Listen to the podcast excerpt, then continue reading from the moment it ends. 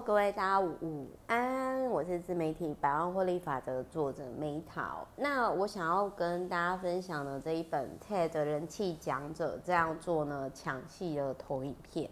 那我会在频道的下方呢，就是放上就是我之前在 TEDx 分享的经验。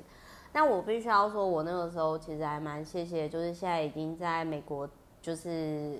当摄影师的朋友当时邀请我去 TEDx 的分享。那在这一本书当中呢，虽然我是之前上台演讲的时候，就是在 TEDx 分享的时候，我我我我没有看这种这种书啦。那但是呢，就是我在这一本书里面呢，我想跟大家分享，不管你要不要上 TEDx 分享，我我跟各位分享，我觉得。我很认同点，比如说他有提到说三秒钟法则，就是你你有没有办法，就就很像之前我在最高沟通法则，就是最高说话法则那一本书有提到，就是说你可否在最短时间内一句话讲重点，让人家知道说你到底要讲什么。那当然有些人他的分享是他。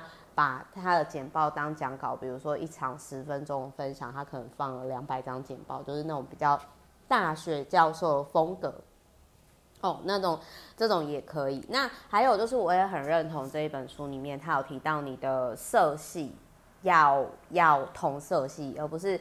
很五彩缤纷呐，然后那个，那我很认同，就是他有提到说，一张简报就是结合刚刚三秒钟法则，一张简报只传递一个核心讯讯息，那你可不可以每张简报呢，就是用大概十个字左右，你的核心讯息是什么？你的重点是什么？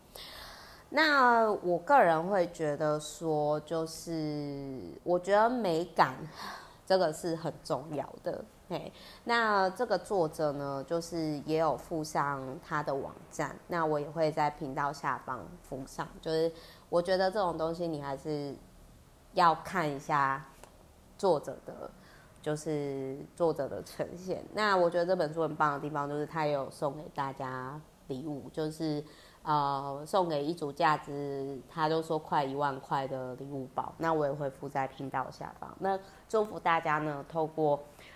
TED 的演讲，或者是透过这本书，然后简报呢，越做越好，越做越漂亮。但是我觉得哈，简报它是一个工具，就很像钱是让我们获得自由工具，可是切莫让工具主导你的人生。